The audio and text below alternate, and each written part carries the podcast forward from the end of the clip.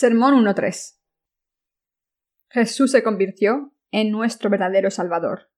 Lucas 2.1.14 Aconteció en aquellos días que se promulgó un edicto de parte de Augusto César que todo el mundo fuese empadronado. Este primer censo se hizo siendo Cirenio gobernador de Siria. E iban todos para ser empadronados, cada uno a su ciudad. Y José subió de Galilea, de la ciudad de Nazaret, a Judea, a la ciudad de David, que se llama Belén, por cuanto era de la casa y familia de David, para ser empadronado con María su mujer, desposada con él, la cual estaba encinta. Y aconteció que estando ellos allí, se cumplieron los días de su alumbramiento, y dio a luz a su hijo primogénito, y lo envolvió en pañales, y lo acostó en un pesebre, porque no había lugar para ellos en el mesón había pastores en la misma región que velaban y guardaban las vigilias de la noche sobre su rebaño. Y he aquí se les presentó un ángel del Señor, y la gloria del Señor los rodeó de resplandor, y tuvieron gran temor.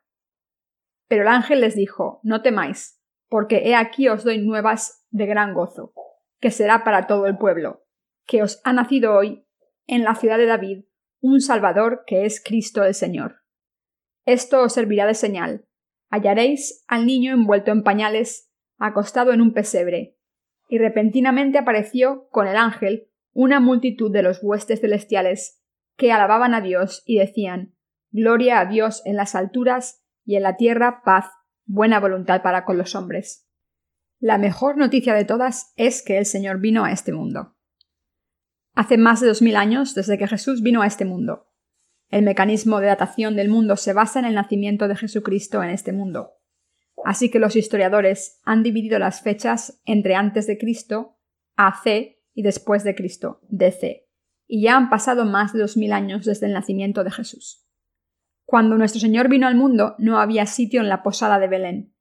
Dicho de otra manera, Jesús nació en un establo, con los animales, donde el ganado comía y dormía. Durmió en el comedero de los animales envuelto en pañales. Nuestro Señor el Salvador nació en un lugar tan sucio. Las escrituras dicen, y dio a luz a su hijo primogénito, y lo envolvió en pañales, y lo acostó en un pesebre, porque no había lugar para ellos en el mesón.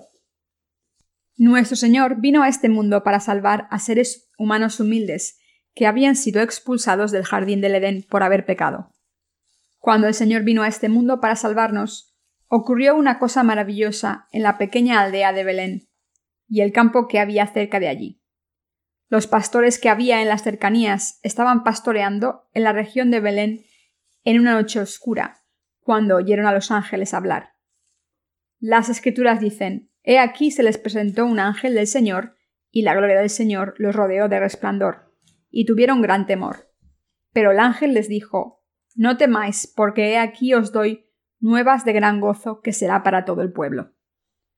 ¿Cuáles son las noticias más gozosas del mundo? La mejor noticia para los seres humanos es que Jesucristo, el Salvador, vino a este mundo. Dicho de otra manera, la mejor noticia es que nuestro Señor Dios vino personalmente encarnado en un hombre para salvar a los seres humanos humildes como nosotros de los pecados del mundo. Esta es la mejor noticia del mundo. Dios se convirtió en un ser humano y vino a nosotros, y este es el mayor suceso de la historia de la humanidad. ¿Cómo puede haber mejores noticias que estas? ¿Sería mejor la noticia de que el presidente de los Estados Unidos vaya a visitar nuestro país, Corea? Todo el país estaría preparándose para recibirle, pero ¿quién es mayor que nadie en este mundo? Dios, el Creador, quien creó todo el universo y a los seres humanos, y está por encima de todo y de todos. Ese Dios creó este mundo. Ese Dios vino a este mundo para salvar a los descendientes de Adán que vivían vidas desesperadas, porque Adán y Eva, nuestros antecesores comunes, fueron expulsados del jardín del Edén después de haber pecado, y esta noticia es la mejor noticia del mundo. Nuestro Señor vino al mundo así. ¿Quién es el Salvador de la humanidad? ¿Quién es el que nos liberó de todos los pecados del mundo al darnos la fe de la salvación y hacernos felices? Es Jesucristo quien libró a toda la humanidad de todos los pecados al ser bautizado. El nombre de Jesucristo tiene un significado. Jesús significa Salvador de la humanidad y Cristo significa ungido con aceite. Este Jesús se convirtió en el Salvador de la humanidad. Significa Salvador y profeta que nos enseña correctamente. Por tanto, el verdadero Salvador de nuestra vida es Jesucristo, Rey de Reyes. Jesús es el Rey de Reyes. Es el Rey de Reyes, Dios entre dioses y el Creador que ha creado el universo y todo lo que hay en él. Hay muchos dioses en el mundo, pero solo Jesús, quien vino como nuestro Salvador, es nuestro Dios verdadero. Cristo significa el ungido con aceite y el Rey. Las noticias más gozosas para todo el mundo. Un ángel se les apareció a los pastores que estaban con las ovejas en el campo esa noche y les dijo, No temáis, porque he aquí os doy nuevas de gran gozo, que será para todo el pueblo, que os ha nacido hoy en la ciudad de David un Salvador que es Cristo el Señor. Jesús vino a este mundo por nosotros, Jesús vino a salvarnos de los pecados del mundo y del juicio y su condena. Jesús no vino a mostrar todo su poder en este mundo. Jesús es el Señor, que vino como el Salvador de todos los seres humanos, que estamos hechos a imagen de Dios, y nos salvó de todos los pecados del mundo y de la maldición de la destrucción. ¿Cuál es la señal de que nuestro Señor vino al mundo y se convirtió en nuestro Salvador? El hecho de que vino como un bebé. El que Jesús viniese a este mundo como un ser humano es la prueba de que la palabra se hizo carne y vivió entre nosotros. Juan 1.4. Esto significa que nuestro Jesús, quien creó el universo y todo lo que hay en él, nació como un ser humano humilde del cuerpo de una mujer. ¿Por qué es un milagro que Dios nos salvase y se convirtiese en nuestro Salvador? Porque vino como un ser humano. Por eso nació Jesús en este mundo como un bebé. El hecho de que Dios naciese en este mundo como un bebé humano es la prueba de que Dios nos amó. Además, es la prueba de que Dios es nuestro Salvador. Entonces, ¿cuál es la prueba de que hemos sido salvados de nuestros pecados? La prueba es que el Señor vino a este mundo como un ser humano, y así nos salvó de todos los pecados, porque nos amó. Hemos recibido la salvación al creer en la justicia de Dios. Pero ¿cuál es la prueba de que hemos recibido esta salvación? El que el Señor viniese a este mundo. Vino al mundo y nos salvó. Queridos santos, ¿quién puede darnos paz en este mundo? El único que puede darnos paz en este mundo es Jesucristo, el Salvador de toda la humanidad. Jesús vino al mundo como un ser humano. Cuando nació en este mundo como un bebé, los ángeles y la multitud de los cielos alabaron a Dios cantando Gloria a Dios en las alturas y en la tierra paz, buena voluntad para con los hombres. Jesús nos ha dado la paz eterna.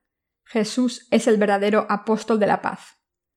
Aunque algunos llaman al Papa de la Iglesia Católica u otras personas famosas apóstoles de la paz, esto no es cierto. Solo Jesús nos ha dado la paz verdadera. ¿Qué nos dio el Señor cuando vino a este mundo? La salvación. Nos da verdadero gozo, también nos da paz en nuestros corazones. Nuestro Señor vino al mundo y dio paz a los corazones de las personas destinadas a ir al infierno, que sufren por sus debilidades. Nuestro Señor nos dio paz. Nuestro Señor tomó todos nuestros pecados a través de su bautismo y los eliminó al derramar su sangre en la cruz. Asimismo se convirtió en nuestro Salvador verdadero al ser juzgado en nuestro lugar y salvarnos del juicio y la maldición para que no recibiésemos el juicio de nuestros pecados. Nuestro Señor nos ha dado paz en nuestros corazones. Nadie podría tener paz en la tierra si Jesús no hubiese venido a este mundo. Como nuestro Señor vino al mundo, toda la humanidad, que es tan débil, avara y egoísta, puede recibir la paz verdadera mediante la salvación de los pecados al creer en el Evangelio del agua y el Espíritu. La gente que cree en el Evangelio del agua y el Espíritu ha recibido la paz verdadera. La ha recibido por fe y no por sus propios esfuerzos.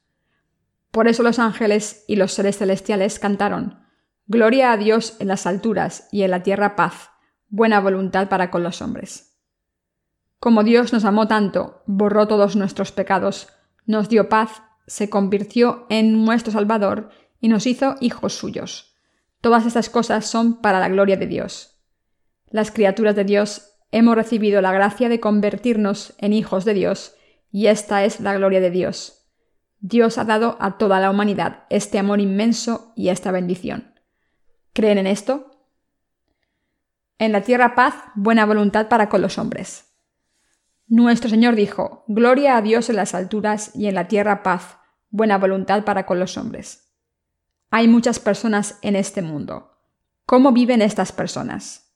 Viven porque no pueden morir y no tienen esperanza. Aunque todas las cosas del mundo revelan exactamente lo que Dios ha creado y le dan alabanza, los corazones de los seres humanos, que tienen dominio sobre todas las cosas, están llenos de lamentos por sus preocupaciones, problemas y pecados. Los seres humanos, dueños de todas las cosas, se lamentan y viven preocupados.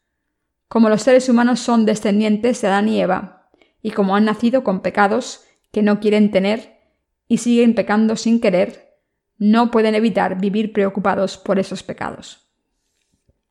Pero incluso entre las personas con pecados hay algunas que complacen a Dios. ¿Quién complace a Dios y consigue tener paz? ¿Quién recibe la salvación y la gracia ante la presencia de Dios? La persona que necesita al Salvador. Dios ha dado la paz a los que admiten. Necesito a Jesús, Jesús tiene que borrar todos los pecados de mi corazón, los pecados que cometo por mis debilidades y con mis acciones. Jesús tiene que bendecirme, salvarme y llevarme al reino de Dios. Por tanto, necesito a Jesús. No hay sitio para Jesús en los corazones de las personas que están satisfechas con el mundo sin Jesús. La felicidad sin Jesús no es felicidad verdadera. Las personas así no reciben la gracia del Señor. Somos personas que necesitan a Jesús desesperadamente. Debemos recibir la verdadera paz a través de Jesús, quien nos puede dar esa paz al tomar todos nuestros pecados, ser juzgado en nuestro lugar, morir por nosotros y resucitar y convertirse en el Salvador. ¿Quién es el verdadero Maestro de la paz en este mundo? Jesús. Las personas no tienen paz aunque bailen y canten. Las personas que están en la industria de la música, el cine, los políticos, médicos, profesores de universidad y directores de empresas que tienen mucho dinero y fama suelen tomar drogas. ¿Por qué? Porque no tienen satisfacción en sus corazones. La persona que todo el mundo necesita es el Señor. Jesús da paz a todas las personas que necesitan al Señor. Quien quiera tener a Jesús recibe paz.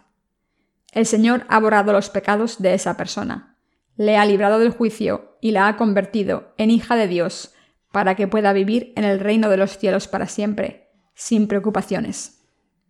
Sin embargo, muchas personas no tienen este gozo.